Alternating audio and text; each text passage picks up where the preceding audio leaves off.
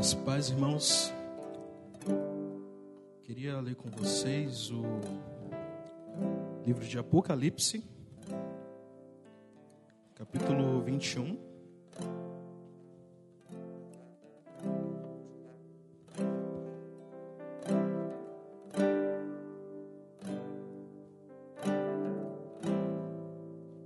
Amém? Apocalipse, capítulo 21, leremos versículo 1 até o versículo 8. E vi um novo céu e uma nova terra, porque já o primeiro céu e a primeira terra passaram, e o mar já não existe. E eu, João, vi a santa cidade, a nova Jerusalém, que de Deus descia do céu, adereçada como esposa ataviada para o seu marido. E ouvi uma grande voz dos céus que dizia: Eis aqui o tabernáculo de Deus com os homens, pois com ele habitará, e eles serão o seu povo, e o mesmo Deus estará com ele, e será o seu Deus. E Deus limpará de seus olhos toda a lágrima, e não haverá mais morte, nem pranto, nem clamor, nem dor, porque já as primeiras coisas são passadas. E o que estava sentado no trono disse: Eis que faço nova todas as coisas. E disse-me: Escreve, porque essas palavras são verdadeiras e fiéis. E disse-me mais: Está cumprido. Eu sou o Alfa e o Ômega, o princípio e o fim. A quem quer que tiver sede, de graça lhe darei da fonte da água da vida. Quem vencer, herdará todas as coisas, e eu serei seu Deus, e ele será meu filho. Mas, quanto aos tímidos, e aos incrédulos, e aos abomináveis, e aos homicidas, e aos que se prostituem, e aos feiticeiros, e aos idólatras, e a todos os mentirosos, a sua parte será no lago que arde com fogo e enxofre, o que é a segunda morte. Feche seus olhos, irmãos. Vamos orar a Deus para pedir que Ele nos abençoe e conduza esta pregação. Senhor Deus eterno, te agradecemos por mais uma oportunidade de estarmos aqui cultuando ao Senhor esse sábado e pedimos, Deus, conduz a esta pregação, que os nossos corações sejam aquecidos pelo Espírito Santo do Senhor nos ajuda, Deus, a ter o Senhor é, como foco principal, a ter a tua graça nos nossos corações. Toda a distração, que tudo que venha tirar o nosso, nosso foco possa ser tirado de nós. Abençoa-nos nesse tempo e que a tua palavra, que será exposta, que será é, aqui nesta igreja compartilhada, seja bem atinja o coração de todos. Amém. É uma alegria estar aqui em Santana, é, a igreja que eu posso dizer que é, começou a minha jornada cristã. É, é, uma alegria no meu coração. Essa semana é uma semana bem especial, porque na, no dia 27 é, fez dois anos que eu fui batizado aqui nesta igreja. E algo bem emocionante para mim estar aqui, rever os irmãos.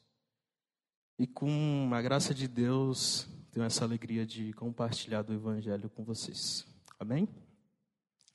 É, neste mês de julho, compartilhamos aqui a exposição do livro de Apocalipse, com o tema E Vi. O primeiro sermão tivemos por tema E Vi, o Cristo glorificado. No segundo sermão, vimos que o céu governa a terra. O terceiro sermão foi exposto aqui com o título E vi a igreja glorificada. Na última semana, vimos o sermão que teve por tema E vi uma grande vitória. E neste quinto e último sermão desta série em Apocalipse, falaremos E vi um novo céu e uma nova terra. O livro de Apocalipse ele foi escrito durante um período de perseguição aos cristãos por parte do Império Romano. Desde então, os cristãos eles viam-se diante de uma das piores rejeições e intolerâncias é, do Império em relação à sua fé. Por isso, as agressões, os sofrimentos, as perseguições, as prisões, os martírios, eles tornaram-se bem mais intensos para os irmãos no decorrer dos anos. E isso resultou na morte dos apóstolos, exceto do apóstolo João. Mas a intenção deste livro de Apocalipse é nos mostrar claramente, irmãos, que as coisas não eram como aparentavam. Por quê? Porque tanto a igreja quanto a história estão sob o controle de Deus. É, o mal, ele não está vencendo. O diabo, o anticristo, os ímpios, todos eles perecerão. E a igreja de Cristo triunfará. Aqui em Apocalipse vemos Cristo sempre como o vencedor e o conquistador sobre todas as coisas. Ele vence a morte, ele vence o mundo, ele vence o inferno, o dragão, a besta, falso profeta, Babilônia, os ímpios. Irmãos, Cristo é Senhor sobre tudo e todos. E aqui nesse capítulo 21, é, vemos mais umas das visões que já foram apresentadas é, ao longo dessa série. João também tem mais visões. E, em primeiro lugar, João vê um novo céu e uma nova terra. Acompanhe comigo o versículo 1. E vi novo céu e nova terra. Porque já o primeiro céu e a primeira terra passaram, e o mar já não existe. Essa passagem declara esta clara é, visão do apóstolo João: um novo céu e uma nova terra. Pois bem, após o milênio, a nova terra será o endereço dos salvos. Essa passagem aqui, ela, ela não nos fala que os céus e a terra serão criados do nada. Deus ele não criará outro planeta para habitarmos. Mas esse planeta, ele possuirá um novo caráter.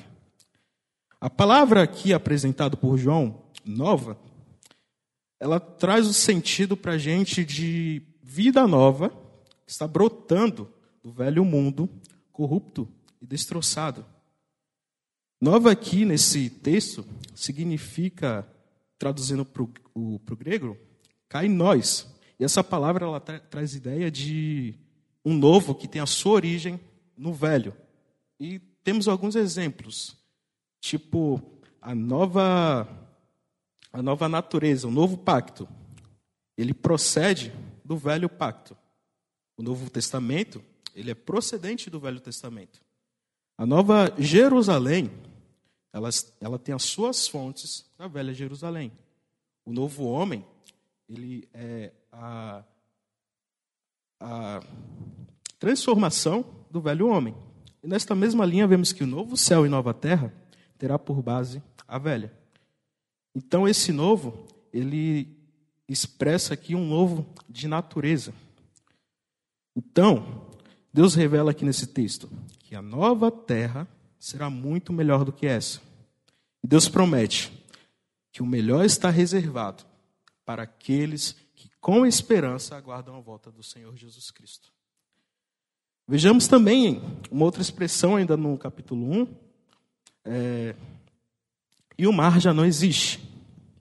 Desde já devemos entender que essa expressão, e o mar já não existe, ela é simbólica, ela não é literal. O mar em Apocalipse representa um sistema perverso. Essa expressão significa o local de gestação do satânico e da rebelião contra Deus e contra a sua boa criação. Lá no capítulo 13 de Apocalipse, podemos entender que do mar ergueu-se a besta, com as suas blasfêmias, com as suas seduções, com as suas mentiras, com seu assassinato. E o mar já não existe. Esse texto expressa que a fonte maligna não mais jorrará na nova criação. Ela será extinta para sempre, e na nova terra não teremos mais conhecimento. O mar também nos traz o sentido nesse texto de separação e isolamento. Uma vez que o apóstolo João ele estava na ilha de Pátimos, e como falamos é, um pouco atrás, é, todos os apóstolos morreram, exceto o apóstolo João. Mas o João ele foi exilado para a ilha de Pátimos, ou seja, o João estava preso. Então, nesse sentido, e também é importante notarmos que quando olhamos ao redor de uma ilha, vemos o mar. Então é, é importante notarmos que o mar aqui nesse, nesse contexto descreve para João uma separação, um isolamento do seu povo, da sua igreja, daqueles que eles amavam. Por essa razão, quando Cristo declara o mar já não existe, ele vai dizer ao apóstolo João e vem nos dizer que na nova terra não haverá mais solidão. Na nova terra não haverá mais isolamento, pois será uma terra em que viveremos em total comunhão uns com os outros. Ela será uma terra que será redimida e renovada por Deus. E nada contaminado de conspiração existirá nesta nova terra. Num, a segunda parte nos mostra que João também vê a nova Jerusalém. Acompanhem comigo o versículo 2. E eu, João, vi a santa cidade, a nova Jerusalém, que de Deus descia do céu adereçada como uma esposa ataviada para o seu marido. Eu queria refletir em três expressões desse texto: Santa Cidade, Nova Jerusalém, esposa ataviada para o seu marido. A cidade, ela é, ela é santa em comparação a quê? A Babilônia. Então aqui foi tomado o seu lugar. A Nova Jerusalém, ela entra em contraste com a velha Jerusalém, Jerusalém que rejeitou o Senhor. E para o povo do Oriente, não havia nada mais bonito que uma esposa ataviada, ou seja, embelezada, enfeitada para o seu marido. E anteriormente, no capítulo 19, João tinha escrito que a esposa do cordeiro havia se aprontado. Ainda sobre essas expressões, podemos notar a Santa Cidade, a Nova Jerusalém, ou a esposa, a noiva, elas têm algo em comum. E esse comum é, ela fala de um mesmo grupo. Esse grupo é a igreja de Cristo. A igreja de todos os remidos, de todos os tempos e lugares. Esta é a igreja, é a noiva de Deus. É a santa cidade, é a nova Jerusalém. É, a expressão também que está é, construída aqui é, via nova cidade que descia do céu. Essa, essa cidade, ela não é edificada a partir da terra. E temos o exemplo da, da Torre de Babel, Babilônia, onde queriam fazer de baixo para cima. Mas nessa cidade, ela é de cima para baixo. É a cidade que a cidade de Deus, a cidade que desce do céu e vem para a terra, é a cidade que é edificada por Deus. É, a cidade, ela é santa, ela é bela, e nessa cidade, a característica é a pureza. Então podemos notar que João aqui, ele vê um aspecto indescritível porque essa cidade ela aponta tanto para a luz, quanto para o seu resplendor e para o seu brilho. Notamos também que João não somente vê, mas ele ouve. Ele ouve um anúncio muito importante. Versículo 3.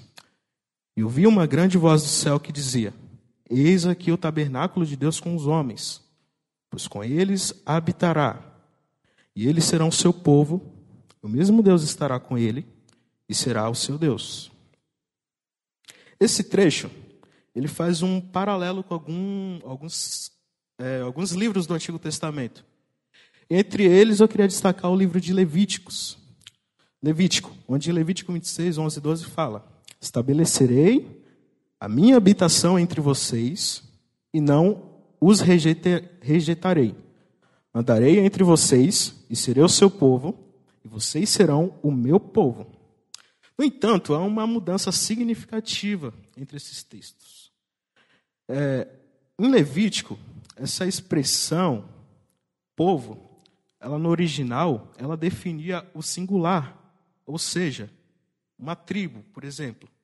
Mas aqui em Apocalipse, ela muda, a expressão muda, e não mais no singular, passa a ser no plural.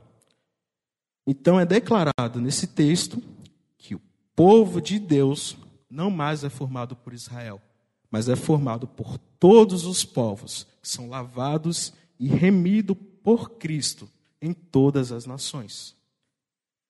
Atente-se para essa outra expressão, tabernáculo. No deserto, o tabernáculo sempre era montado em centro de acampamentos, lá em Israel. E essa habitação nos tabernáculos era símbolo da presença de Deus no meio do seu povo. E agora, nesse texto, é declarado que Cristo é o verdadeiro tabernáculo. Ele é o Emanuel, o príncipe da paz. Ele é o caminho, a verdade e a vida. É o Deus conosco. João vê, irmãos, a obra da redenção sendo comprada por Cristo na cruz. O propósito final disso era que todos os homens, remido, remidos por Cristo, pudessem viver na presença do seu Criador. A aliança, irmãos, entre Deus e o seu povo, ela será executada de maneira gloriosa. Pois com eles habitará, e o seu povo, e, será, e eles serão o seu povo. O mesmo Deus estará com eles, e será o seu Deus. Essa é a promessa que Deus nos dá.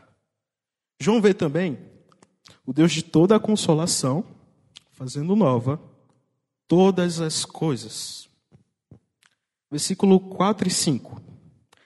E Deus limpará dos seus olhos toda a lágrima, e não haverá mais morte, nem pranto, nem clamor, nem dor, porque já as primeiras coisas são passadas. E o que estava sentado sobre o trono disse: Eis que faço nova todas as coisas. E disse-me: Escreve, porque essas palavras são verdadeiras e fiéis. Deus aqui ele não, não nos nega a realidade da dor, a realidade do sofrimento, da, nem da morte. São situações que passaremos.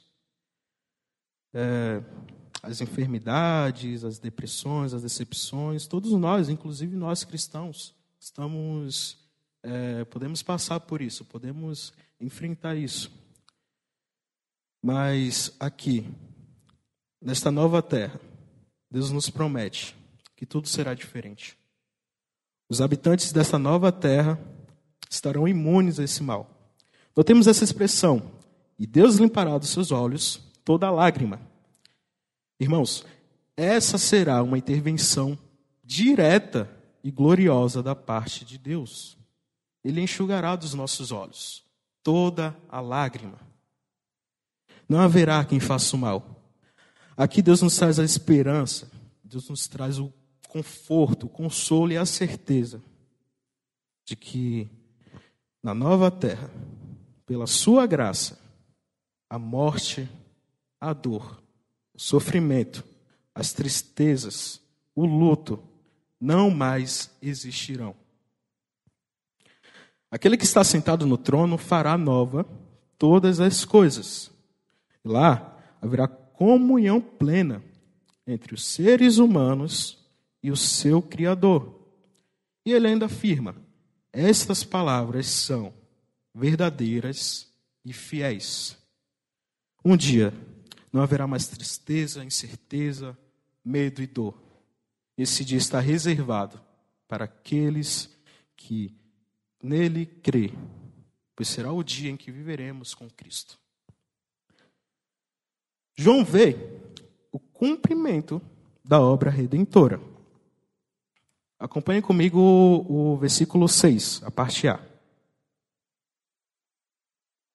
Está, está cumprido. E disse-me mais: está cumprido. Eu sou o Alfa e o Ômega, o princípio e o fim. Está cumprido. Essas palavras, elas são recordações daquilo que Jesus falou na cruz. Está consumado. Essa, essas palavras, ela marcou a conclusão da obra da redenção. Então, Deus é aquele que está no trono declarando a consumação da redenção, pois ele é o alfa e o ômega.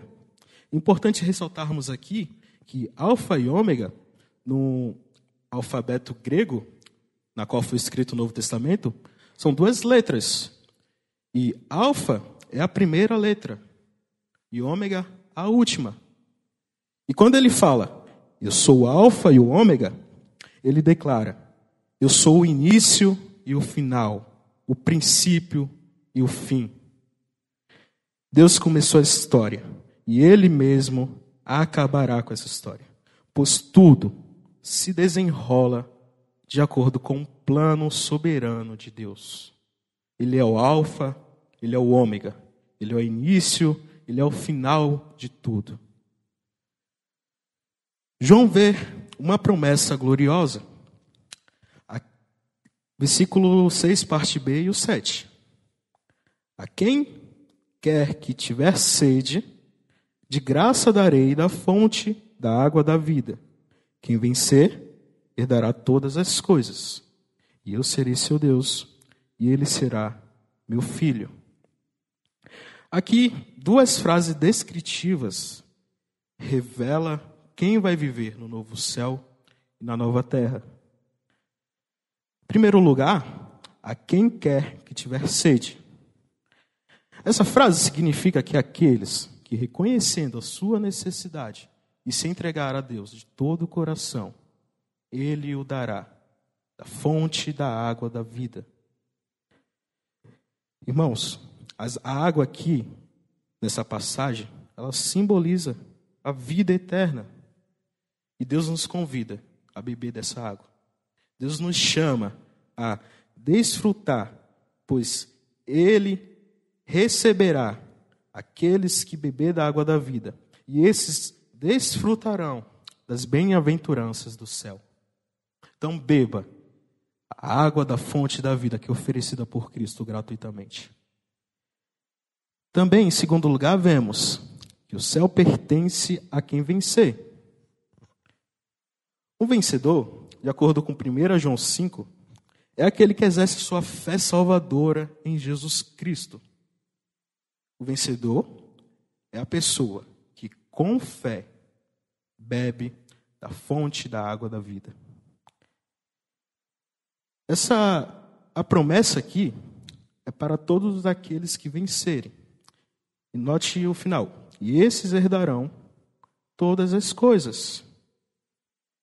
E essa será uma herança, uma herança que não se corrompe. Essa será uma herança que não desaparecerá.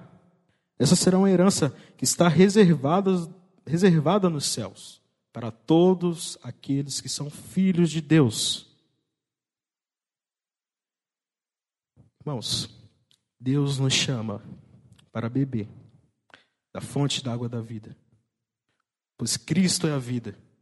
Ele é o Deus que oferece gratuitamente a vida eterna. E Deus está nos convidando hoje a beber dessa água.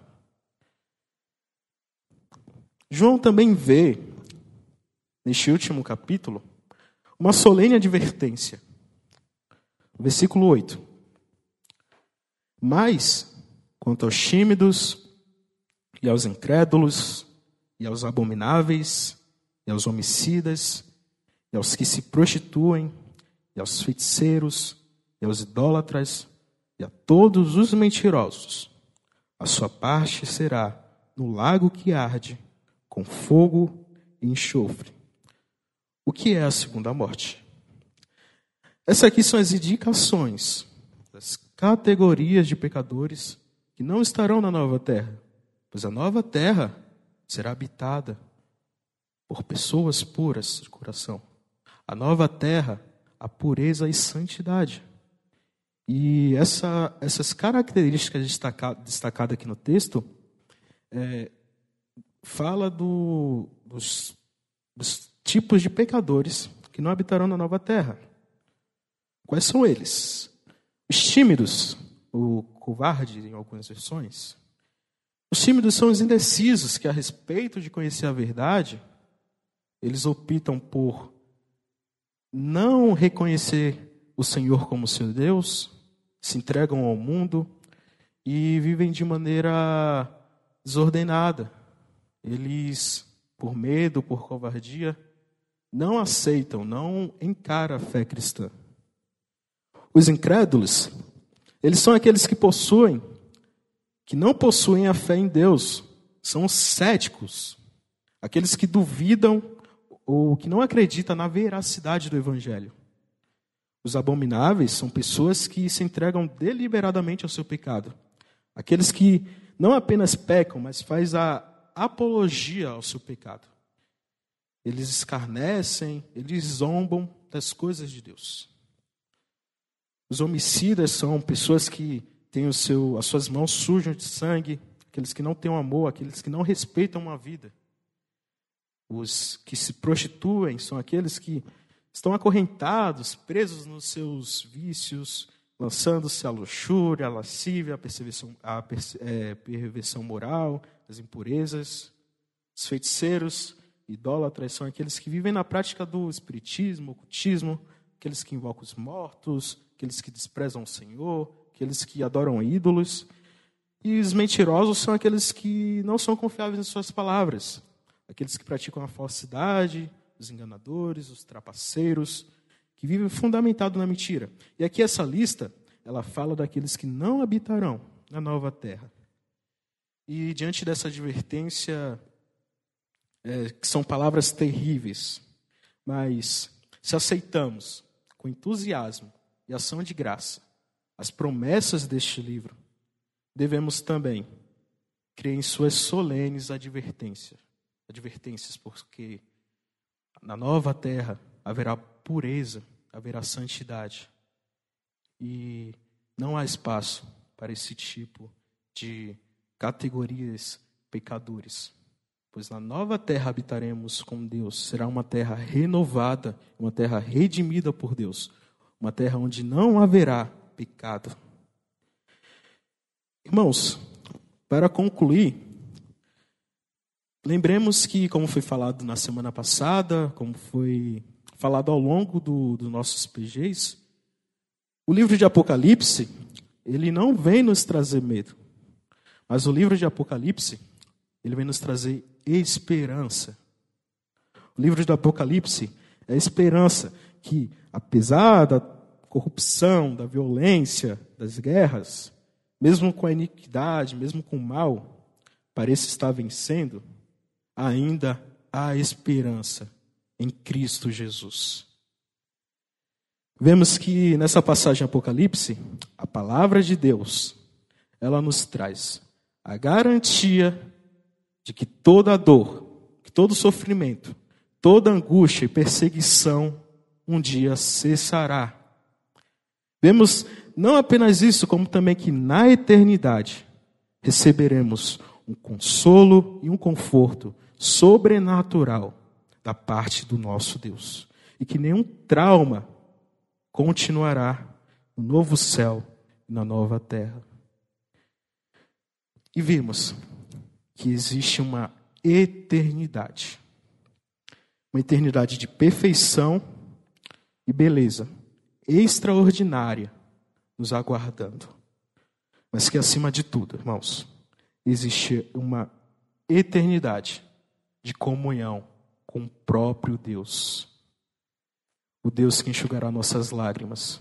O Deus que é, fará nova todas as coisas. O Deus que vai redimir este mundo. Viveremos com Ele em comunhão. no nosso coração existe um vazio que é do tamanho de Deus. Então só Deus pode preencher esse vazio. Então, a estudar o Apocalipse, louvem a Deus por essas revelações e ensinamentos que Ele nos dá. E aqui podemos concluir falando que Deus, Ele, Ele mostra nesse livro que todo medo dará lugar à esperança. Deus está nos convidando, Deus está nos chamando para beber da água, a fonte da água da vida. Deus está nos chamando para depositarmos a nossa confiança nele. E tudo ele fará. Eu queria concluir com o último capítulo da Bíblia, com os últimos versículos. Aquele que testifica essas coisas diz: Certamente, cedo venho. Amém. Ora vem, Senhor Jesus. Cristo está nos chamando, irmãos. Cristo virá, ele voltará. Ele quer que o seu povo, ele quer que a sua igreja esteja de todo o coração preparado para com ele habitar.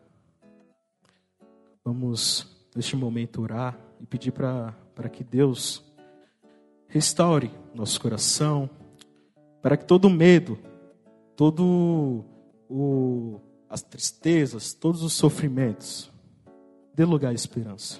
Queria convidar os irmãos a ficar de pé e vamos orar com confiança, orar com uma certeza que Deus enxugará dos nossos olhos toda a lágrima. Senhor Deus eterno, glorioso, te agradecemos porque através desse estudo, através desses ensinamentos, o Senhor nos promete coisas maravilhosas. O Senhor está conosco, nos redimindo, nos limpando, nos lavando, para sermos puros, para sermos santos de todo o coração. O Senhor, o Senhor, Ele quer o seu povo, quer o seu povo com o coração aberto para entregar-se a Ele. O Senhor deseja de que todos bebam da fonte da água da vida. E que possamos, Deus, reconhecer a cada dia, a cada momento, que o Senhor nos dá a vida eterna. O Senhor nos oferece gratuitamente a vida eterna, porque na cruz do Calvário foi consumado. Na cruz, Ele bradou: está feito. E a obra da redenção se concluiu. A cruz de Cristo nos dar a vida. A morte do Senhor nos proporciona a vida. E que possamos, Deus, nosso coração, ter a esperança, ter a certeza de que o Senhor nos dará a vida eterna, pois o Senhor promete. Abençoa, Deus, esta igreja, abençoa a cada um de nós que estamos aqui. Que o nosso coração seja aquecido com o Espírito Santo do Senhor e que possamos ter a certeza que o Senhor enxugará dos nossos olhos toda a lágrima e habitaremos com o Senhor na nova terra celestial. Amém.